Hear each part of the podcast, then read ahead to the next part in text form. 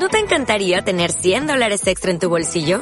Haz que un experto bilingüe de TurboTax declare tus impuestos para el 31 de marzo y obtén 100 dólares de vuelta al instante. Porque no importa cuáles hayan sido tus logros del año pasado, TurboTax hace que cuenten. Obtén 100 dólares de vuelta y tus impuestos con 100% de precisión. Solo con Intuit TurboTax. Debes declarar para el 31 de marzo. Crédito solo aplicable al costo de la presentación federal con TurboTax Full Service. Oferta sujeta a cambios o cancelación en cualquier momento.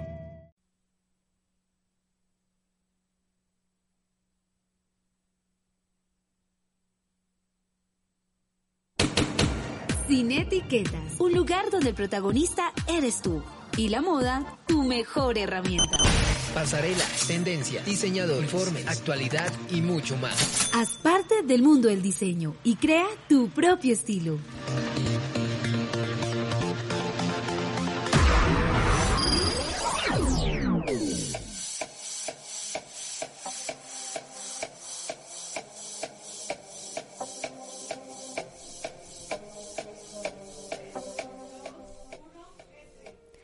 Buenas tardes a todos, bienvenidos una vez más a un programa de Sin Etiquetas, empezando un nuevo semestre académico. Hoy vamos a estar hablando un poco de lo que sería la moda, su relación con el tecno y con todo este espacio cultural de los raves. Entonces, para empezar, nos vamos con la canción Funky Tribal de Funk Tribe.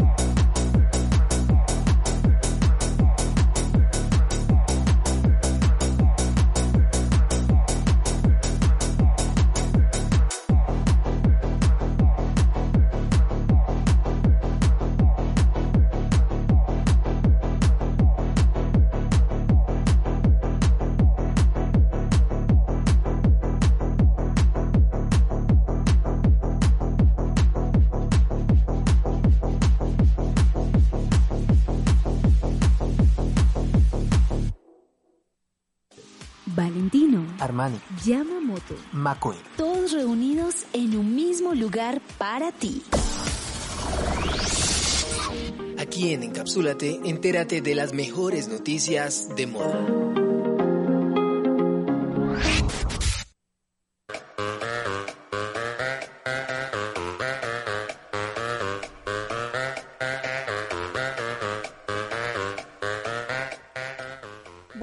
Bienvenidos una vez más a este su programa Sin Etiquetas con el tema de hoy, moda o escena techno rave.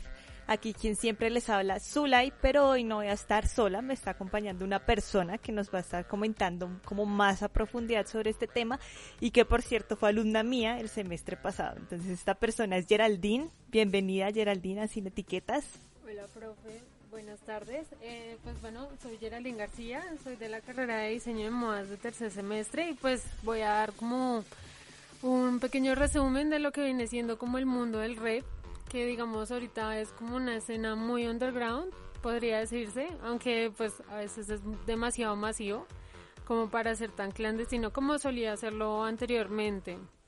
El rap viene siendo como parte de la cultura en general pegando bastante fuerte desde los noventas, desde que comienza como el tema del techno house, desde, o sea, todo eso desde lo clandestino, desde como pues lugares recónditos de algunos países, digamos en Alemania se generó como cierto estilo, también de otras partes viene siendo un estilo, no sé, más alegre. Entonces, digamos, de ahí partimos como varios tipos de tecno que puede haber, varios estilos que hay en el mundo del rap. Pero en general viene siendo como mm, la mezcla de, de como muchas culturas que se unen por el amor al tecno y como también su forma de expresarse por medio de este. También, eh, pues, eh, últimamente también está como muy en auge todo el todo lo que es la escena del tecno digamos acá en Bogotá ya que pues ha, ha, sido muy masivo el tema de que más personas comienzan a escucharlo y quieren saber más sobre cómo son las fiestas. Y pues sí se maneja bastante tipo de, de personas en todo esto. Y en cuanto a lo que todas las que es como muy clandestino que es como muy recóndito cómo hacen pues todas las personas que están metidas en este medio para saber dónde van a hacer estos rapes, estos eventos, o sea, cómo es, voz a voz o por redes, cómo manejan esa parte. Pues, o sea, normalmente viene siendo como por redes, como que se hace un flyer, eh, ponen ciertos artistas, entonces es como de un voz a voz y también por medio de redes sociales y a veces incluso pues pueden hasta decir el lugar eh, ya un día anterior, dos días antes hay unos que ya, como decía, son muy masivos, que ya son con artistas de una talla alta, que ya es imposible mantener como el clandestino ahí, pero igualmente sigue siendo manejado como en lugares eh, poco concurridos. Digamos, en Bogotá se maneja mucho el tema de usar bodegas súper antiguas para acomodarlas a este medio. Y pues de ahí parte todo el tema de clandestino. O sea, tratar de, de ponerlo en lugares que ni, ni piensas que van a hacer ahí una fiesta. ¿Y cómo hacen, digamos, para conseguir esas bodegas? ¿Se meten allá como quieran o, o hay un negocio ahí turbio por debajo de cuerda para conseguir esos lugares y hacer los raves? Siento que cada, o sea, mm, hay varios colectivos que unos de por sí lo manejan legalmente, ya hablando directamente con la persona dueña de la bodega o del edificio donde se vaya a hacer. Como también hay otras donde, pues, literal, se meten a un lugar y hasta que llegue la policía a sacar a todo el mundo, porque sí, sí es más fuerte el tema, pero igual sigue siendo, pues, no, pues no tan malo el tema del manejo de lugares. O sea, igual buscan un lugar donde no les dé tanto problema en general. Y en general, ¿tú qué pensarías? ¿Que llega mucha policía o es algo que se logra mantener más bien como en... Pues, bien? o sea, siento que sí llega bastante la policía, es más como por el tema de, de que pues hay mucho consumo de drogas, también hay como muchos negocios turbios en medio de todo eso porque aparte de que bueno, es una, una fiesta, todo súper bien, pero de igual forma hay cosas muy extrañas en medio de todo eso. y pues hay mucho caos, entonces sí va bastante el manejo de la policía es por el tema de las drogas porque sí puede haber mucho descontrol. Y qué cosas extrañas, Geraldine, cuéntame, ya me picó el, bichito de la curiosidad. Cuéntanos a todos los que te estamos escuchando. Pues de, mis anécdotas que he ido a estos espacios, pues a veces como que pasa mucho que pues hay personas que no saben consumir o bueno, no se tiene claro tanto el manejo de esto por lo que es un tema ilegal. Entonces eh, no hay control sobre eso y pues pueden ah, ahí como meterle a las personas eh, hasta podría decirse mal dicho ladrillo raspado y pues la gente consume eso. Entonces ese tema sí es bastante fuerte porque los lugares son muy concurridos es muy lleno y pues tú te ahogas tú normalmente estando ahí tranquila te ahogas mucho. Imagínate una persona que ha tomado que ha consumido pues sí es un tema al que tiene que mejorar la escena en general porque la mayoría de, mm, de movimientos y de colectivos sí se quedan mucho en eso. Siento yo de pronto un poquito con lo que nos estás contando que se ha perdido un poco como esa esencia con la que nació inicialmente los raves y toda esta escena del tecno porque bueno, en lo que he estado leyendo, investigando, es algo que surgió, bueno, se venían haciendo este tipo de, fiestas, de eventos, por así decirlo, más o menos desde los años 50, pero no se les conocía como raves. Ese término ya vino a acuñarse como hasta los 70 y vino a hacerse así como más masivo hacia los 90, lo que tú estabas diciendo. Y se dio también sobre todo en Alemania y particularmente en Berlín cuando cayó el muro de Berlín. Entonces esa fue una de las ciudades que fue como el epicentro y como la ciudad anteriormente estaba dividida, pues habían muchos lugares que estaban abandonados. Entonces ahí empezó a, hacer, a ver como toda esta cultura de los ocupa, que empezaron a ocupar los lugares abandonados, las casas, edificaciones, a hacer este tipo de fiestas, de eventos. Y que era todo así como por debajo de cuerda, nadie se enteraba. Y creo que eso era un poco la esencia, porque eran personas de todas las clases, no había discriminación, cada uno podía ser quien quisiera ser pero todo muy, muy escondido y ahora tú dices que es muchísimo más masivo, que se ahogan de la cantidad de gente que hay, entonces tú lo ves como que se ha perdido un poco la esencia o realmente está evolucionando a hacer algo más. Pues yo siento que, digamos, en esa parte sí se ha perdido bastante porque lo han materializado mucho. O sea, aparte de que sea un lugar al que vas a disfrutar la música y el ambiente, pues los mismos colectivos a veces se encargan como de materializar eso y como que, mm, digamos, ponen un lugar y ya en este lugar que no entra cierto tipo de gente, ya comienza como a entrar el clasismo en todo eso, entonces sí se pierde bastante lo que era la esencia de, de la mezcla de personas, de diferentes estratos, sin, o sea, sin problema alguno. Entonces sí, o sea, todo eso ha venido como mm, dañando un poco la escena por el tema de la, de la discriminación que hay también en medio de todo eso. ¿Y por qué podría empezar a discriminarse a una persona para que no entre? Pues digamos a veces viene siendo como como venga vestido, que porque no, o sea, como se ha generado un tipo de moda en esos espacios que no, que chaqueta negra, que chaquetas de cuero, que botas largas, entonces llega una persona tal vez, no sé, en, una, en un jean o así como con ropa no al estilo tecno, según las empresas, y que no, que no la dejan entrar, que porque puede ser un, un no sé, un ladrón. Entonces sí, también se ve como el tema de, de reflejar ahí como, como lo que no está bien ahí. no sé si me hago entender. Sí, digamos que ahí, pues hablando ya un poquito del tema de cómo la moda se empieza a incorporar en, e, e, en este tema, mm, irónicamente la moda ha sido como parte de esa discriminación, según lo que tú cuentas, porque sí se ha venido creando un estilo y está cogiendo bastante fuerza que ya pues uno ve a una persona vestida de determinada manera así con las características que dices y uno ya sabe le gusta el tecno o va para un rave pero pues yo digo, independientemente de cómo uno se vista, cómo vaya, pues no debería perderse esa esencia de que era algo para todo el mundo. Sí, exacto. O sea, digamos, ahorita sigue permaneciendo como por varias partes el tema de hacer eventos así como en lugares públicos, digamos, para el tiempo del paro del 2019 se manejó también como hacer rapes frente al monumento de los héroes y ahí pues ya no hay nadie que te diga no puedes entrar por verte así, sino era mucha gente pues allá disfrutando de la música. Ahí en eso que tú dices de los monumentos, creo que vuelve un poquito el concepto de los ocupas, porque se supone que los monumentos no son para eso, es algo para ser observado, ser cuidado y que llegue un montón de gente ahí y empiece a hacer pues como todas estas muestras culturales, pienso yo que es algo cultural, pues ya vuelve un poco a los inicios. Y sí, total, lo que tú dices, pues ahí, independientemente de cómo estuvieran o no vestidas las personas, pues ya quien les iba a decir, sálgase si ya estaban afuera. Bueno, y antes de seguir hablando de lo que sería más la moda dentro de todo este espectro del techno y de la electrónica, vamos a escuchar una canción que se llama Dream de Vision. In the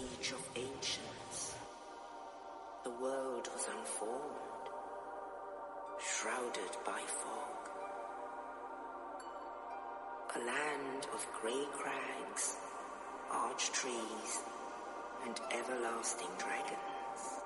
Dragons. Dragons.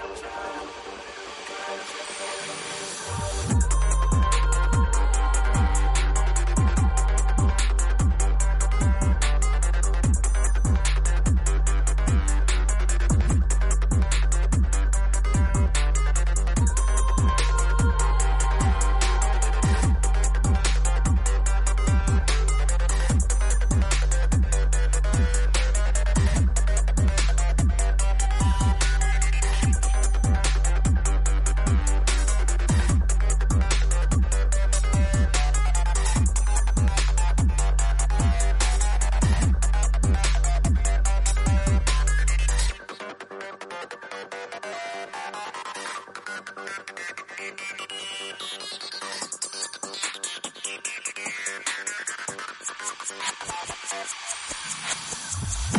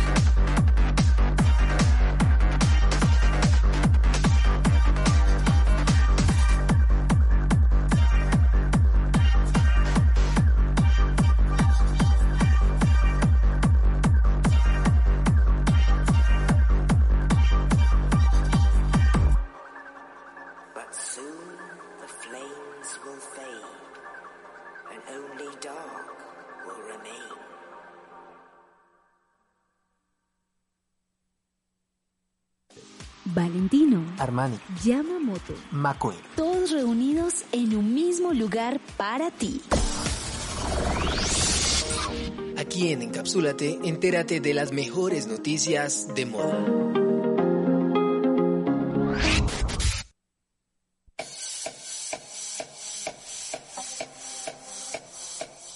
Y bueno, volviendo una vez más a lo que estábamos hablando referente a la moda, que tú nos comentabas, Geraldine, lo que pasa, acorde a cómo las personas pueden o no ir vestidas, pues indudablemente sí es un aspecto muy importante dentro de toda esta escena. ¿Por qué consideras tú que es tan importante que se trata de expresar a través de estos atuendos? Pues creo que digamos acá el tema de la moda en lo que es el tecno o bueno en la electrónica es como la forma en la que te quieres expresar que bueno puede que tú todos los días estés en un trabajo de oficina y llega el día en que quieres salir y simplemente quieres sacar eso que tienes ahí guardado que te quieres poner un pantalón de leopardo te quieres poner una chaqueta de vaca te quieres poner unas botas gigantes. Es como lo que tienes para ser libre porque realmente ahí así te juzguen, pues es tu personalidad en, en la moda, es como te quieres expresar, es como, cómo explicarme, o sea, es sacar tu interior a la luz. Y pues realmente es muy interesante el tema de la moda en este medio porque tú ves muchísimas cosas que tal vez a veces uno es muy cerrado en ese tema y como que lo ve y dice, wow, o sea, realmente no me lo colocaría, pero se ve hermoso en otra persona.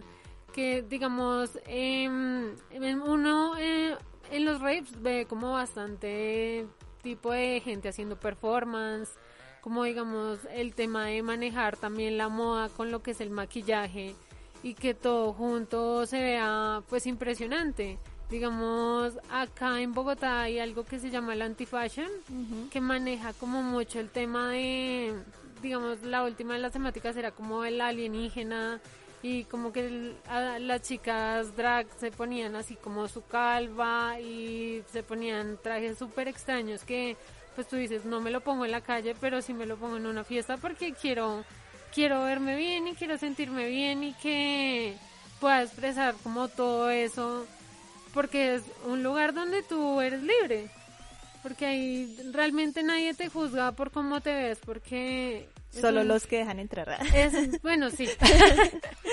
sí, pero sí es un, o sea, es un tema bastante importante porque pues cada uno tiene su estilo y cómo se quiere expresar, entonces tú ves muchísimas cosas ahí. ¿Cuáles serían así como esos looks o atuendos icónicos que tú has visto en estos diferentes eventos? A mí algo que me parece impresionante por si es como el calzado y la combinación con bodies y mallas y todo esto, porque pues principalmente son tacones de 15, 20 centímetros que claramente yo no me colocaría porque ni siquiera podría caminar. Pero verlo en personas que, o sea, que saben manejarlo y que bailan súper bien con esto, y más encima que pues de por sí también se maneja mucho el tema neón, entonces en las fiestas uno simplemente disfruta eso como si fuera un show. O sea, el manejo de las mallas a veces también se ponen como alas o así como todo el performance de hacer un, podría decirse que un disfraz y llama mucho la atención porque ahí uno comienza a replantearse el que puedo ponerme yo también para sentirme cómodo y cambiar también un poco el estilo. Digamos a mí el tema del tecno y toda esta escena también me ha cambiado la forma de, vestirme, de sentirme más libre fuera de, las fiestas, de que bueno, si alguien me juzga pues es igualmente mi forma de, de verme entonces sí me parece como interesante como la forma en la que se expresan todas estas personas que se encargan de los performances como tal. Me parece como como interesante pensar, ¿sabes en qué? En, o sea, que tú dices que a veces llegan con alas, con esos tacones. La gente llega así vestida o se cambian allá como así porque no me imagino uno en Transmilenio así con sus alas y sus plataformas de 20 centímetros o sea es ver como también claro que uno va a un contexto específico para usar ese tipo de cosas pero mientras uno llega allá ¿qué, qué pasa? Pues realmente el viaje por Bogotá te dice todo digamos eh, pues yo en la parte sur entonces de camino hacia una fiesta te das de cuenta que no sé, o sea, no es como que directamente van hacia allá, se cambian allá, sino que la gente quiere expresarse eso desde que sale de la casa. Entonces yo en Transmilenio me he encontrado muchísimos performances y pues claro, la gente que no entiende es como, ¿quién es ese y por qué se viste así? Pero tú quedas como, pues bueno, o sea, me encantaría tener esa autoestima para salir de mi casa con unas botas y unas mallas sin miedo a que me digan algo en la calle y eso, sea, me parece impresionante, porque si la mayoría de veces que yo voy llegan directamente así, ya que si digamos son las encargadas de algún show o algo por dentro, pues ya van como haciéndose los arreglos adentro y todo, pero la mayoría que va por su lado llegan así. Y es súper interesante ver todo ese desfile en una calle donde la gente se queda mirando como, wow, qué raro. Yo siento que sí es raro, o sea, creo que una máxima dos veces me he topado en Transmilenio, por ejemplo, con ese tipo de personas, así como todas producidas. Para uno que está en todo este mundo de la moda es chévere, es interesante porque es, uno es más abierto de mente. Eh, indudablemente uno se da cuenta de que va para un sitio así, pero sí debe ser un poco consternador para las otras personas. Sí, claro, pues digamos, eh, a mí el tema de la moda me comenzó a interesar desde que conocí el mundo de, de lo que es el tecno, o sea, me comenzó a interesar más y porque, o sea, uno realmente cuando se da cuenta, uno es muy cerrado con respecto a lo que es más modas de lo que por sí pues ya es como muy comercializado. Entonces, digamos, para una persona de 40 años, tal vez que pues su trabajo siempre ha sido de oficina y no entender eso es como, como que tienen también sus prejuicios contra eso. O sea, como que lo ven como no, que esas personas son solamente personas gays queriendo llamar la atención o esto y lo otro. Entonces, también es como ir en contra de todo eso. O sea, hacer un performance incluso viene siendo como hacer una rebelión contra lo que pueden llegar a decir las otras personas. Y también que, o sea, aunque no, uno no lo crea, yo he visto personas de mayor edad en eventos así, con performance. He visto señores como de 50 años con mallas. Eso te iba a preguntar, que si a ese tipo de cosas iban personas mayores y si iban vestidas así, tal cual. Sí, bastantes. O sea, hay personas que se cargan específicamente de eso, que tú los ves y dices como, pero ¿cuántos años tienes? Y es como, no, tengo 45, tengo 50. Incluso yo me acuerdo mucho de una señora que conocí que tenía 61 y ella se llevaba sus tacones y yo toda eso ni yo. o sea, para la moda ahí no hay edad, no hay límites, no hay nada. Entonces esa es como la forma de que se expresa cada uno y lo diferente que es, porque uno dice, no, pues solo los jóvenes pueden y no. No, me parece súper curioso porque yo sí, o sea, tenía en mi mente que era algo así para las personas jóvenes. O sea, es que todavía no me imagino a la señora de 61 años así, entaconada, enmayada, con alas, toda de negro, toda neón. Pero es súper chévere porque también aquí empezamos a ver cómo nuestro estilo del día a día o nuestro estilo que hemos tenido a lo largo de la vida empieza a tener una evolución diferente y mostramos como otra parte de nosotros mismos. Entonces, Claro. pues, como habrá sido la, la juventud de, de esa señora, me pongo aquí a pensar en ella. O cómo será ella en su día a día, será que es así como de esa señora chévere y recocheras, o si por el contrario será una persona más como Más seria. más seria y allá y se desinhibe de todo eso, es, Sí. es bien interesante. Siento que pasa mucho eso porque muchas personas que pues en la vida cotidiana se cierran mucho como a expresarse así y llega su momento y lo hacen de una forma que uno queda impresionado. Y pues también me imagino como, pues digamos, de las personas que he llegado a conocer, como que la mayoría es como tipo, no, cuando joven no pude hacer esto por miedo a que me dijeran algo, entonces hacerlo ahora me hace sentir bien, me hace sentir libre, entonces es como la moda también te ayuda a ti como en, en soltar ese, eso que nunca pudiste o que no viste como la forma de hacerlo. No, me haces acordar que el semestre pasado un estudiante que tenía en ilustración siempre me decía, profe, acompáñanos a los raids, profe, no sé qué. Y nunca le, nunca quise ir primero porque es raro. Yo allá metida entre los estudiantes. Pero ya cuando uno se pone en contexto como de, de, de lo que pasa, pues más allá de los prejuicios que hay, de que son eventos llenos de, de drogas y cosas así, siento que es un espacio que puede llegar a ser muy bonito, dentro Sí. de todo muy liberador y que uno puede conocer otra faceta de uno mismo. Sí, sí, realmente sí, o sea, a medida que uno va yendo como a eventos, uno va mirando como, como, ay, que puedo ponerme la siguiente vez que salga, que puedo colocarme, que, que pueda decir como, wow, ya soy otra persona, Sí. porque sí, o sea, esos eventos, como que tú ves la moda ahí y te inspira a querer cambiar algo también de ti. Pero pues eso ya va en cada persona, pero me parece muy interesante el tema de cómo se maneja eso, porque igual las inspiraciones en ese tema vienen siendo normalmente como muy setenteras, así mucho color. Bueno, también dependiendo del evento, digamos, Tomorrowland maneja mucho el tema así como setentero, como irte con bota Tomorrowland campana. también entraría como dentro de la clasificación de rave o eso ya Mm, Viene siendo como sale. más como la electrónica, pero sí se manejan estilos como similares en el tema musical y también en el tema de cómo las personas se, se visten acorde al evento. Entonces sí, sí va variando, pero es interesante también ver como los cambios de lo que puede ser Tomorrowland a lo que puede ser acá, no sé, como digamos el anti-fashion, que es como logran uno encontrar como esos puntos claves para que uno entienda como la moda en ese, como en todo ese ámbito.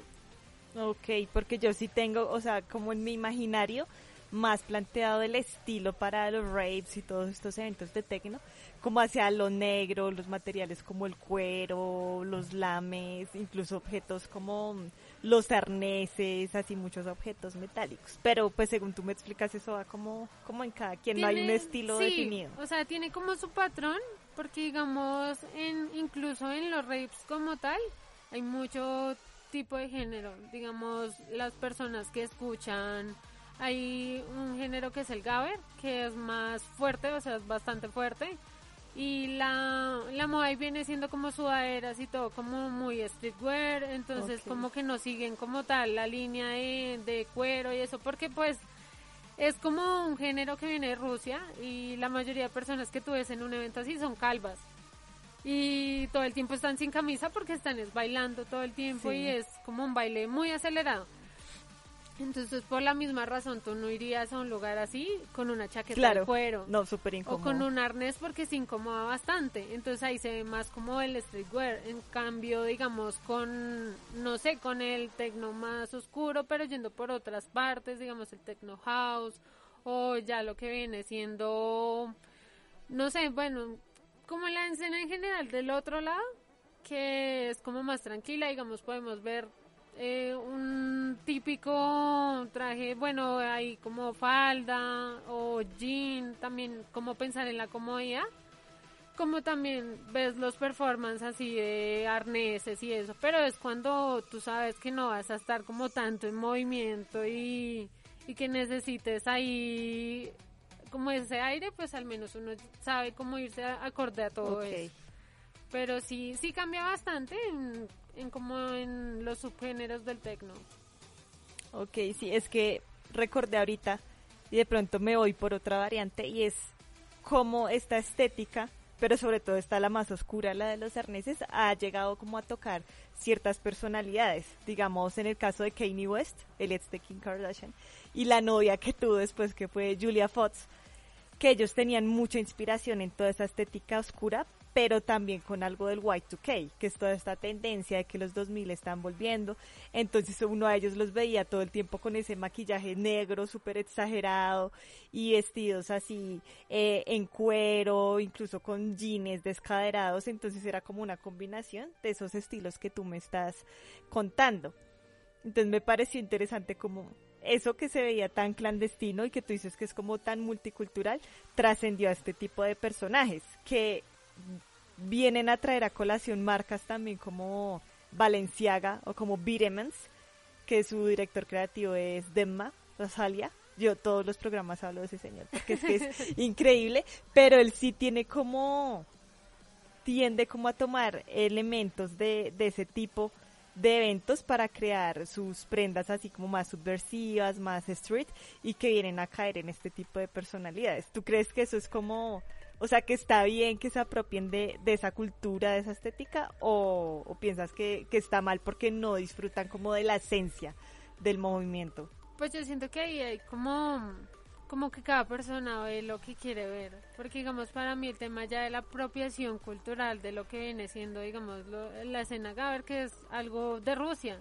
Y que lo apropian acá, pues no sé, o sea, siento que más apropia- apropiación viene siendo como el mezclar eso con otras cosas que tú ves y eso es más tiene un nombre que en este momento se me fue la palabra, pero no es como tal apropiación, sino es no copiar eso, sino mm, ¿Reinterpretarlo? reinterpretarlo de una forma en que igual tiene respeto a eso y no, o sea, con nada de lo que estás haciendo le estás faltando el respeto a la gente de esto, pero si cambias o lo mezclas con otro tipo de, de ropa, como dices, de manejar streetwear y también el tema de, digamos, el exhibicionismo. Entonces, manejar las dos y mm, eso ya no viene siendo como necesariamente apropiarse, sino recrear algo. Ok. Entonces, no, ahí es cuando yo digo, pues yo no le veo nada de malo, pero pues ya cambia de persona el parecer. No, sí, sino que quería saber tu opinión, pues ya que estás como en todo este ambiente, entonces me parece chévere tu punto de vista. Antes de seguir aquí con nuestra conversación, pues vamos a seguir escuchando así canciones muy chéveres de este género y nos vamos con Dream, no, miento, con Poison Lips de Vitalik.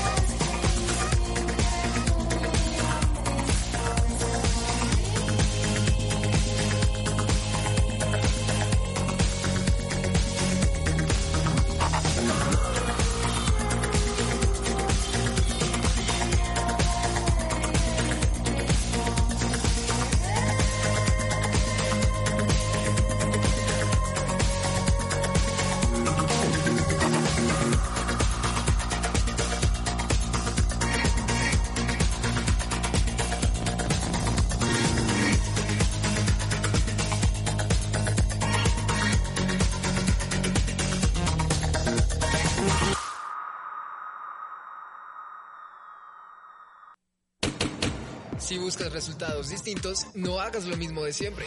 Aquí en Focus, actualízate en temáticas como marketing, creatividad, diseño y haz parte activa del sector de la moda.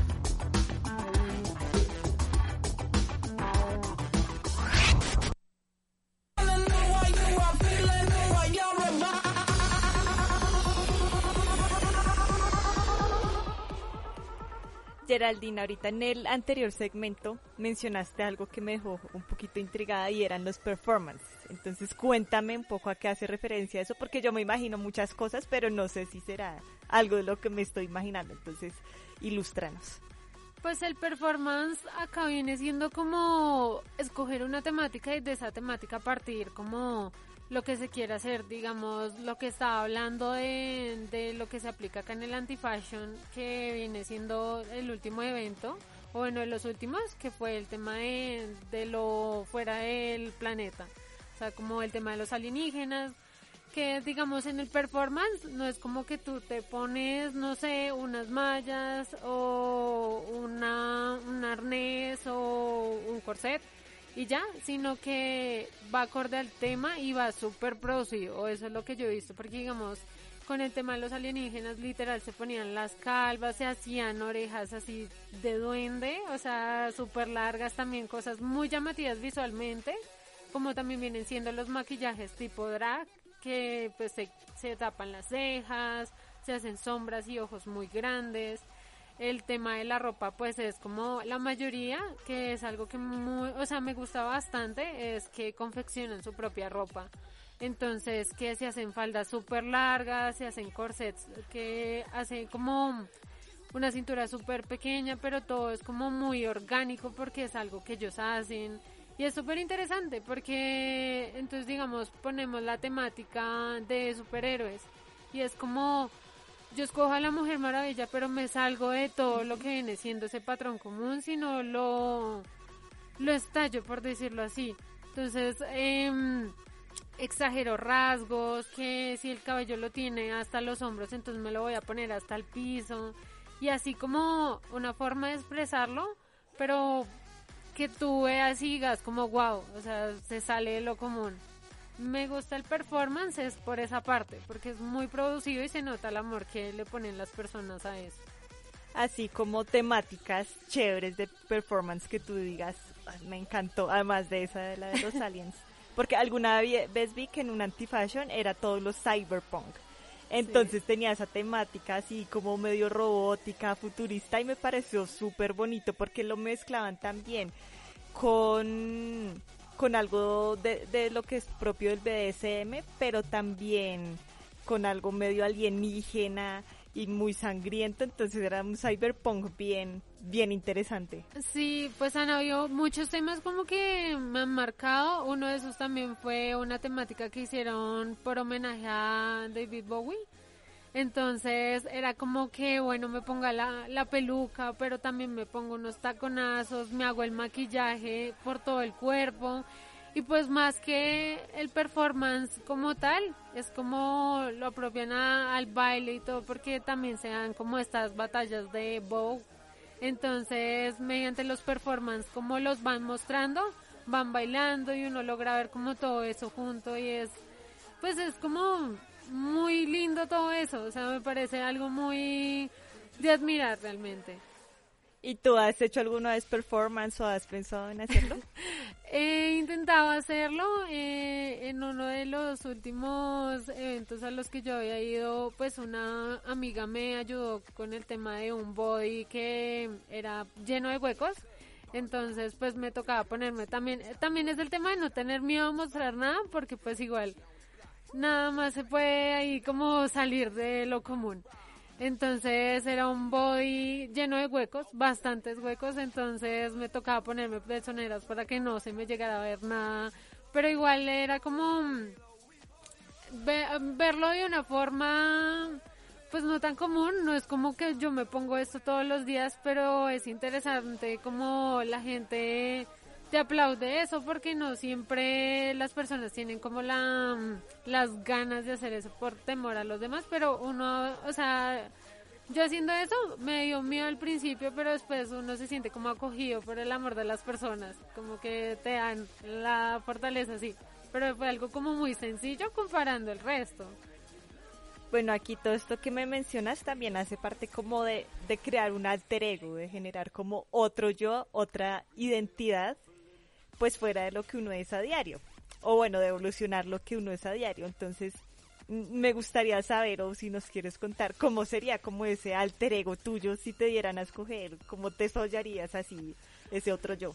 Pues ese otro yo es como más, no sé, como más libre podría decirse, porque pues mi, mi vida cotidiana es como que yo soy muy callada porque realmente no, no es de mi interés llamar de por sí la atención, porque ya como me veo generalmente llamo bastante la atención.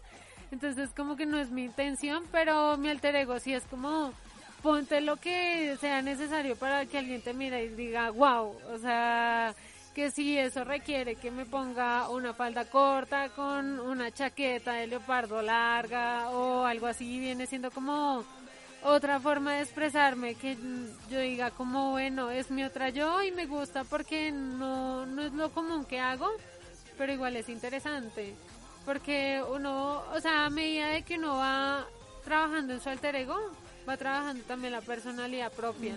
Entonces uno va mezclando como el yo de todos los días al yo de que sale en las noches y se vuelve interesante. O sea, es algo que se trabaja bien. Sí, yo creo que muchas veces ese alter ego, ese otro yo podría ser incluso hasta la misma esencia de uno mismo, que a uno pues le da pena mostrar, más pues en ambientes académicos como este, pues uno no va a llegar aquí lleno de arneses. Bueno, yo sí he venido a dar clases así con arneses y todo, pero pero sí es como interesante que, que uno cree que ese es otra parte de uno mismo, pero poquito a poquito lo va integrando a la vida de uno mismo. Sí. Porque puede ser la verdadera identidad de uno. Entonces puede que el verdadero otro yo sea el que está en este momento, el que está en su trabajo y no ese que sale por las noches y se desinhibe de todo y tiene una confianza total en sí mismo. Sí, y eso no está mal, o sea, realmente tener esos espacios en los que cambias totalmente tu forma de vestir, tu forma de ser, pues no está mal porque si digamos es más de mi agrado estar tranquila todos los días, y ya muy de vez en cuando es que me salgo ya de mis casillas y me visto así súper top. Pero pues digamos en mi caso pues yo prefiero mi, mi yo normal. Porque, o sea, sí, soy una persona de por sí llamativa, pero igual es como algo que me gusta como muy mío, o sea, como que no... No es de que se lo quieras mostrar a todo el mundo todo el tiempo. O sea, como que tampoco soy tan abierta a recibir todo eso todo el tiempo, porque sí es como un trabajo, por decirlo así. Entonces, no, no quiero ser esa yo que todo el mundo ve y que todo el mundo o admira o critica que porque se pone eso y eso. No, pues simplemente estoy yo tranquilamente por la vida. Ay, no, qué, qué chévere, qué chévere toda esta conversación y he aprendido como un poquito más y uno a veces se, se cierra todo esto. Pues ya, ya vamos como cerrando un poquito, pero me gustaría comentarte acerca de algunas marcas que pues así como lo ha hecho Demna, han acogido todo este movimiento del techno y de los raves y han sabido como vender sus prendas para el día a día, a pesar de que tienen como toda esta estética. Entonces, por ejemplo, está 99%, que es una marca proveniente de, de, Seúl, en Corea, y ellos literal hacen prendas como hoodies, suéteres, pero que le tapan a uno toda, toda la cara. O sea, tienen como esas capuchas súper gigantes eh, que uno dice, pues eso es para la noche, pero uno ve como los photoshoots de estas prendas y es al día, así como algo súper normal, como la, el abrigo normal de todos los días para el trabajo. También hay otra que se llama Scoot Apparel y la como que la asocio mucho con este movimiento ruso que tú estabas hablando, porque ellos se mueven más es a través de las sudaderas. Entonces que tú me decías que son cosas más más holgadas, sí. más hacia ese, como una estética más cómoda. Entonces los asocio más a, hacia esa parte y que ellos utilizan también mucho lo que son grafismos a partir de imágenes de, grafitis. Entonces es como trasciende eso, esa particularidad de todo negro que yo tenía en mi mente y se vuelve algo muchísimo más, más artístico, que me parece bien interesante. También hay otra otra marca que me pareció interesante que se llama Didu, que surgió tanto en Amberes, en Bélgica, y en Shanghái, en China, o sea, fue como un complemento ahí de culturas, pero es esa estética tecno, súper hiper femenina.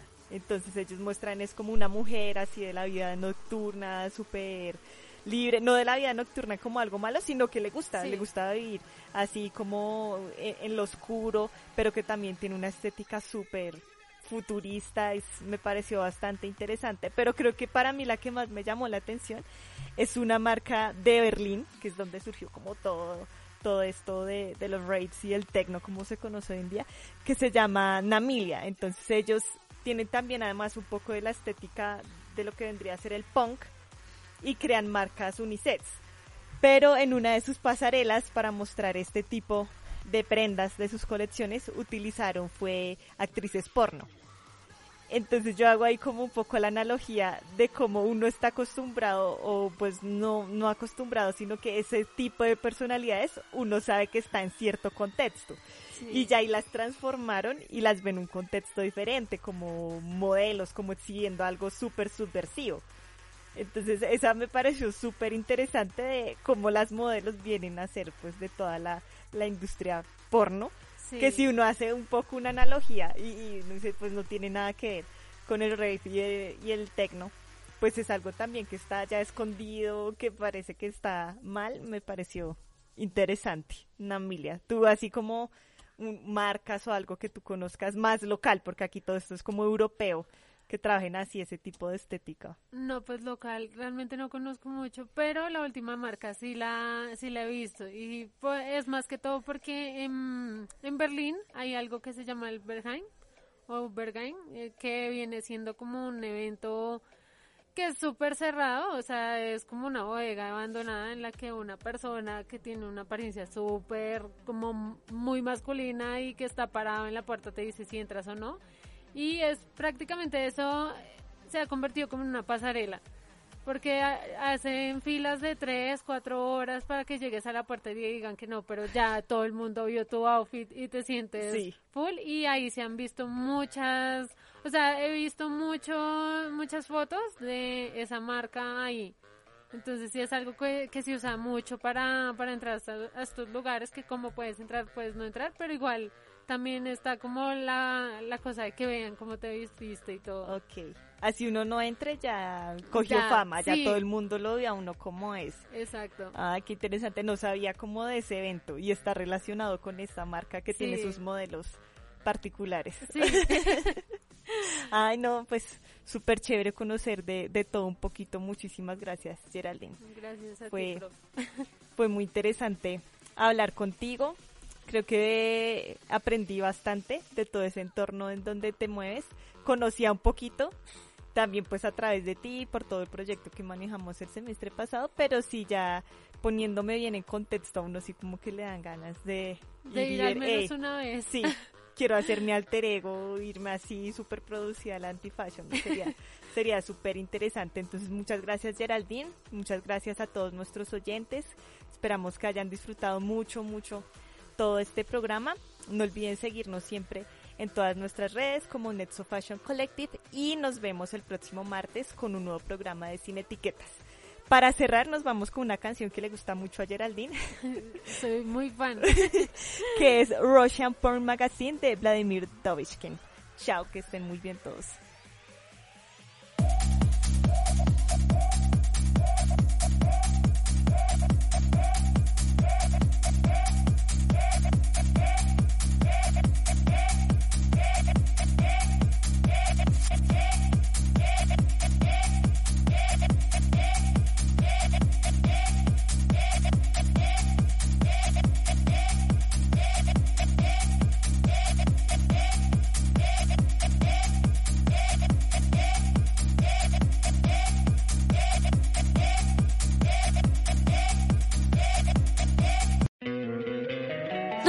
encantaría tener 100 dólares extra en tu bolsillo?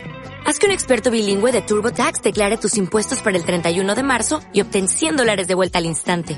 Porque no importa cuáles hayan sido tus logros del año pasado, TurboTax hace que cuenten. Obtén 100 dólares de vuelta y tus impuestos con 100% de precisión, solo con Intuit TurboTax. Debes declarar para el 31 de marzo. Crédito solo aplicable al costo de la presentación federal con TurboTax Full Service. Oferta sujeta a cambios o cancelación en cualquier momento.